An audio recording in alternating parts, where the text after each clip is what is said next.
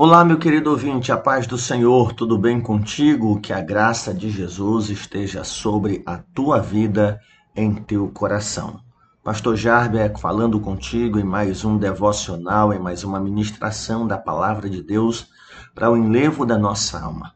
Pedindo gentilmente que você, após ouvir esta palavra, você compartilhe e envie ao maior número possível de pessoas pelo WhatsApp, pelo Telegram, nos grupos da igreja, nos grupos da família, de trabalho, caso seja possível, enfim, fazer com que a ministração da palavra de Deus, dos nossos devocionais, cheguem ao maior número possível de pessoas.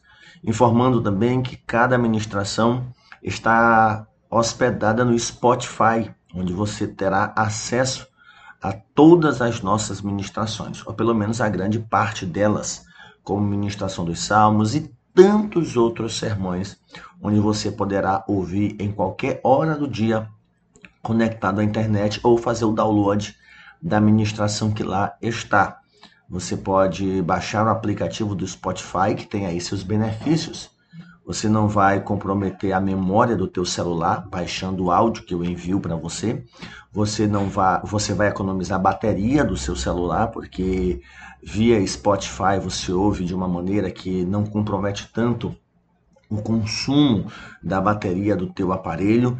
Enfim, eu só quero que você ouça a palavra de Deus, seja edificado, seja abençoado. Se você ouve por um áudio recebido no seu celular diariamente, se você me ouve pela rádio digital Voz de Adorador ou ao vivo pela Rádio Servos ou através de um MP3 que chegou em teu celular ou alguém que colocou esse áudio em forma de vídeo com uma imagem, jogou no YouTube, que Deus fale ao teu coração, que a palavra sirva de alimento para a tua alma, tá bom? Para hoje nós temos mais uma parábola de Jesus registrada exclusivamente no Evangelho de Mateus, capítulo 21, dos versículos 28 ao versículo 32. E que vos parece? Um homem tinha dois filhos. Chegando-se ao primeiro, disse: Filho, vai hoje trabalhar na vinha. Ele respondeu: Sim, senhor. Porém, não foi. Dirigindo-se ao segundo, disse-lhe a mesma coisa. Mas este respondeu: Não quero. Depois, arrependido, depois arrependido foi. Qual dos dois fez a vontade do Pai? Disseram-lhe. O segundo declarou-lhe Jesus. Em verdade vos digo que publicanos e meretrizes vos precedem no reino de Deus. Porque João veio a vós outros no caminho da justiça e não acreditastes nele, ao passo que publicanos e meretrizes creram. Vós, porém, mesmo vendo isto, não vos arrependestes, afinal, para acreditardes nele. Amém.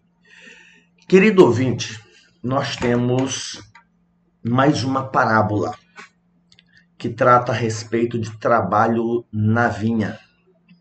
Semelhante à parábola anterior, a qual editamos, a parábola dos trabalhadores na vinha, ou a parábola dos denários, temos aqui a parábola dos dois filhos, que não é, anda é longe de ser a mesma coisa da parábola do filho pródigo, e ela antecede também outra parábola que trata sobre a vinha, que é a próxima meditação, com base na parábola seguinte, a parábola dos lavradores maus. Então, este, conjunto de parábolas a respeito da vinha, Jesus as utiliza para as pessoas da comunidade da Judéia. Agora, Jesus está em Jerusalém.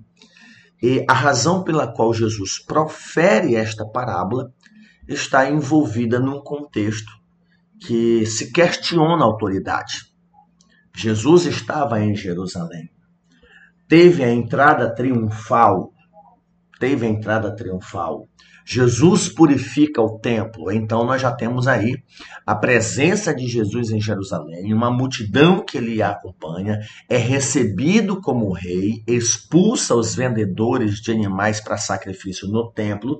Então você já começa a perceber que Jesus Cristo já começa a causar insatisfação na classe religiosa de Jerusalém, na classe religiosa de Israel. Se você olhar o capítulo 21, já começa com a entrada triunfal de Jerusalém, sendo recebido como rei. A seguir, nós temos Jesus purificando o templo, caindo mesmo é, na, nos sacerdotes que lá estavam, de salteadores, fazendo o templo covil. E no mesmo templo em que Jesus expulsa os vendedores, ele realiza curas. E aí nós temos um episódio que gera a razão pela qual nós temos a narrativa dessa parábola, que é o momento em que Jesus amaldiçoa uma figueira, que é o que está no versículo 18 ao 22. Jesus Cristo, ao voltar para a cidade, ele teve fome, ele vendo a figueira à beira do caminho, ele aproximou-se dela e, não tendo achado senão folhas, disse: Nunca mais nasça fruto de ti. E o texto vai dizer que a figueira secou imediatamente. Os discípulos ficaram, como é que secou tão rápido? E a partir do versículo de número 23, nós temos aqui os religiosos que começam a questionar a autoridade de Jesus. Com que autoridade fazes estas coisas? E quem te deu essa autoridade? Autoridade para quê? Para ser recebido como rei? Autoridade para expulsar os sacerdotes que vendiam animais para o sacrifício no templo?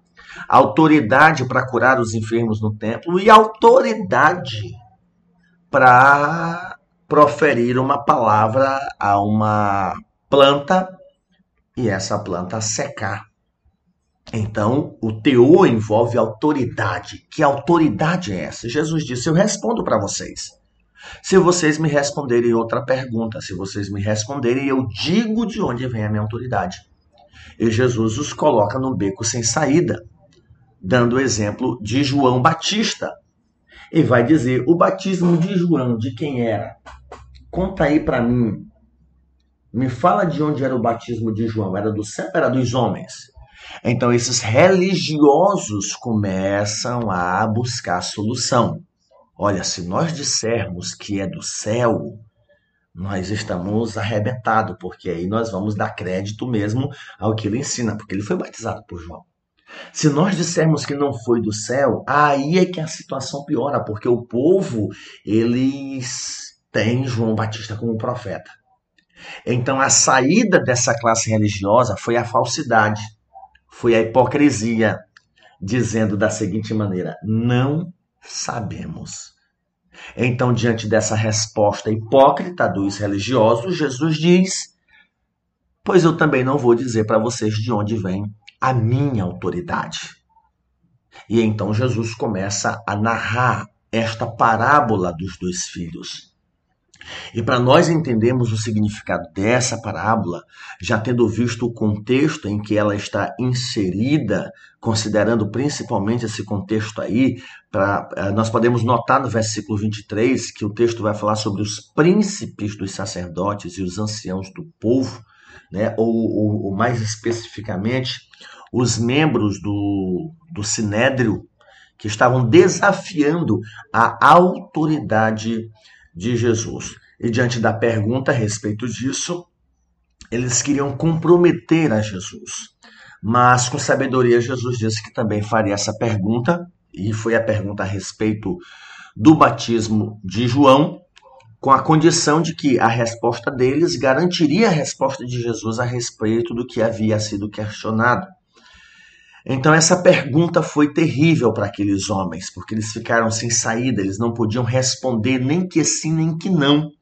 Se eles dissessem que o batismo vinha do céu, eles estavam apoiando o ministério de Jesus. Se eles dissessem que não, eles estariam indo contra a multidão que tinha João Batista como profeta. Eles jamais imaginariam que eles seriam encurralados, tendo como exemplo um grande líder espiritual na Judéia, que era João Batista. E os versículos 25 e 26 vão mostrar isso muito claro. O texto vai dizer: E pensavam entre si, dizendo: Se dissermos do céu, ele nos dirá: Então por que vocês não creem?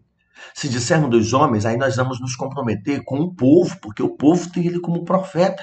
Então, eles optaram por dar uma resposta falsa, hipócrita, ao dizer: Não sabemos. Então, Jesus disse: Nem eu vou dizer a vocês com que autoridade eu faço estas coisas. E é exatamente diante desta resposta que Jesus profere a parábola dos dois filhos, dizendo: E o que, que vos parece? Ou seja, Jesus dá continuidade. Jesus os encurralou, aqueles que queriam encurralar a Jesus. Então Jesus lhes propõe uma parábola. E dentro desta parábola tem uma pergunta. Então, o significado da parábola dos dois filhos, ela fica bastante claro o, o, propósito né, fica bastante claro quando se percebe que os dois filhos e seus comportamentos representam dois grupos de pessoas. Conforme a narrativa da parábola, o primeiro filho, ao receber a ordem do pai, vai trabalhar na vinha, ele disse: Sim, eu vou, mas não foi. O segundo filho disse: Eu não vou, eu não quero, mas depois se arrependeu e foi. E Jesus faz a pergunta: qual destes fez a vontade do Pai? Um que prontamente disse: Eu vou. Ah, rapaz, tô indo agora. E não vai. Ou aquele que de forma rebelde diz: Eu não vou, mas depois se arrepende e vai. Jesus faz a pergunta: quem fez a vontade do Pai? Prontamente as pessoas vão dizer: o segundo. O segundo que disse que não ia, o segundo que agiu com rebeldia, o segundo que agiu com falta de respeito, mas pelo menos se arrependeu. Pelo menos se arrependeu e foi. E então Jesus lhes apresenta essa questão de não crerem, porque a parábola trata de dois grupos de pessoas, os publicanos, as prostitutas, que eram marginalizados na comunidade da Judéia, essas pessoas eram excluídas, eram consideradas indignas perante a religiosidade judaica. Mas, embora com seu modo de viver, inicialmente recusavam os mandamentos de Deus, negavam o convite da salvação. Não é a primeira vez que Jesus fala que o reino de Deus é tomado no que diz respeito a recebido, aceito, abraçado pelas prostitutas, pelos publicanos, e isto era uma afronta para os fariseus. Jesus está dizendo assim: esses que dizem não, mas depois se arrependem, são essas prostitutas, são esses publicanos, são esse povo que vocês ignoram, são esse povo que vocês menosprezam. Eles prontamente dizem não quero, dizem na lata, mas depois se arrependem, depois vêm correndo, depois vão fazer a vontade do Pai. Por outro lado, vocês agem como outro filho. Vocês concordam em seguir a palavra de Deus, concordam em obedecer a Deus, prontamente se disponibilizam a obedecer, traz essa aparência de lealdade, mas o resultado final é desobediência. Vocês não obedecem ao Pai, vocês não obedecem à ordem do Senhor. Então, se o primeiro filho diz, sim, eu vou, mas não vai, e o segundo diz: Eu não vou, mas depois arrependido vai. Vocês se encaixam no grupo daquele que diz: Vou, obedeço, quero, tenho prazer, mas na prática desobedece. Enquanto que aqueles dizem não, de forma pronta, não querem obedecer, com o tempo cansam da vida, entendem que estão no caminho errado, se arrependem e vêm para o Senhor no versículo 31, Jesus deixa isso bem claro ao dizer que aqueles desprezados pecadores, eles estavam entrando no reino de Deus antes daqueles que insistiam em manter uma imagem aparentemente irrepreensível, aparência de piedade, mas fatalmente era corrompida. Esses últimos diziam que obedeciam a Deus, mas não estavam obedecendo. O seu falso sim nada mais era do que o verdadeiro não. Um não espontâneo, né? Então, Jesus confronta-os e deixa claro que estes são aqui, esses religiosos são aqueles que diziam: "Vamos obedecer, vamos fazer a vontade do Pai", mas acabavam não obedecendo. Então, diante dessa exposição, há algumas lições dessa parábola que traz algumas advertências que são importantes para a nossa vida. Eu quero destacar algumas. A primeira é que não existe vida com Deus sem arrependimento. Não existe vida, relacionamento com Deus sem arrependimento. Nessa parábola, Jesus nos mostra a grandeza da importância do arrependimento. É, o arrependimento é mais importante do que qualquer aparência, ele é mais importante do que qualquer intelectualidade. do que qualquer religiosidade, do que qualquer intenção. É mais poderoso do que palavras. O arrependimento é mudança de vida, mudança de atitude. O filho que estava disposto a não ir foi o que depois se arrependeu e foi, agiu de forma diferente do que havia dito. Houve conversão.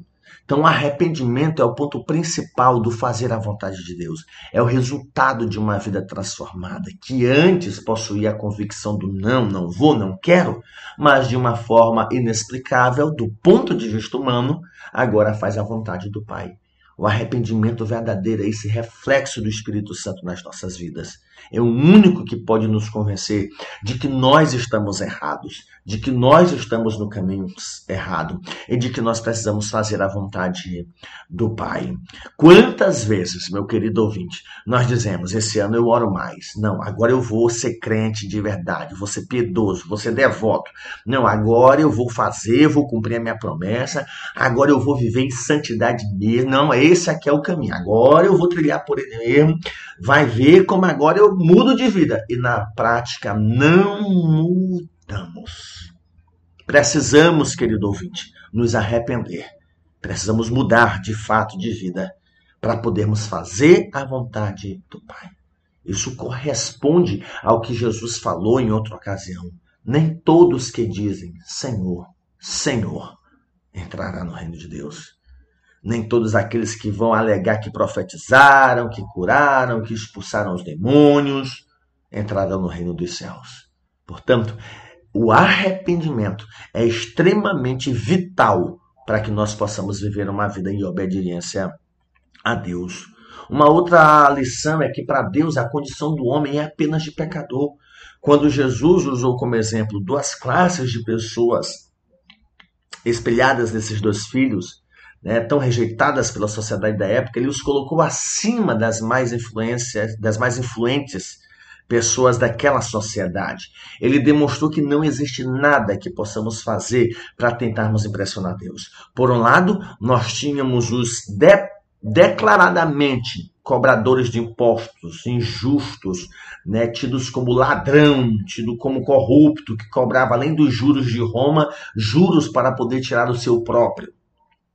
Tinha as prostitutas depravadas, discriminadas, enfim, que viviam na, no adultério, na fornicação, na perversão sexual, pessoa mesmo degradada aos olhos de uma sociedade religiosa. Por outro lado, nós tínhamos religiosos, bem vestidos, bem trajados, aparentemente piedosos, mas conforme Jesus falou em outra ocasião, sepulcros calhados sem vida, a morte por dentro, não há nada que se aproveite dentro desses corações. Então, olhando para o declaradamente pecador e o falso piedoso, diante de Deus todo homem é pecador. Todos são pecadores, desde os mais importantes até os mais rejeitados da sociedade, pois a condição do homem é uma só. A boa notícia é que o sangue de Jesus é poderoso para resolver esse problema. Uma última lição é que palavras são apenas palavras. Ninguém pode surpreender Deus. Ah, Senhor, eu vou te obedecer. Aí Deus fica lá esperando. Yes, agora dá certo. Eu encontrei mais alguém para fazer a minha obra. Aí depois Deus fica lá frustrado. Ou então alguém dizer: Não, Deus, eu não vou. Aí Deus vai, sai tristezinho, porque nós negamos a fazer a vontade dele. E do nada a gente aparece lá: Se eu me arrependi, eu pensei direitinho, eu vou fazer. Aí Deus diz: Sério? Você vai fazer minha vontade? Não, gente, ninguém pode surpreender Deus. Nós não podemos enganá-lo jamais, nem dizendo sim, nem dizendo não. Muitos acreditam que conseguem manter as aparências diante de Deus, mas perante Ele todas as máscaras caem. Ele sabe como é o nosso rosto por detrás dessa maquiagem. Ele conhece o nosso coração, ele julga as nossas intenções. Nós podemos enganar pessoas com palavras bonitas, com louvores incríveis, com orações eloquentes, mas Deus, Deus conhece se esse comportamento é sincero ou não. Nós precisamos estar atentos às nossas palavras, aquilo que nós professamos. Precisamos examinar se as nossas atitudes correspondem ao que nós falamos. correspondem ao que nós pregamos. Por fim, nós devemos tomar cuidado com possíveis distrações, porque às vezes nós nos comprometemos com algo, mas alguma coisa nos distrai e acabamos nos esquecendo do nosso compromisso. De qualquer forma, só existem dois filhos, não há um terceiro filho.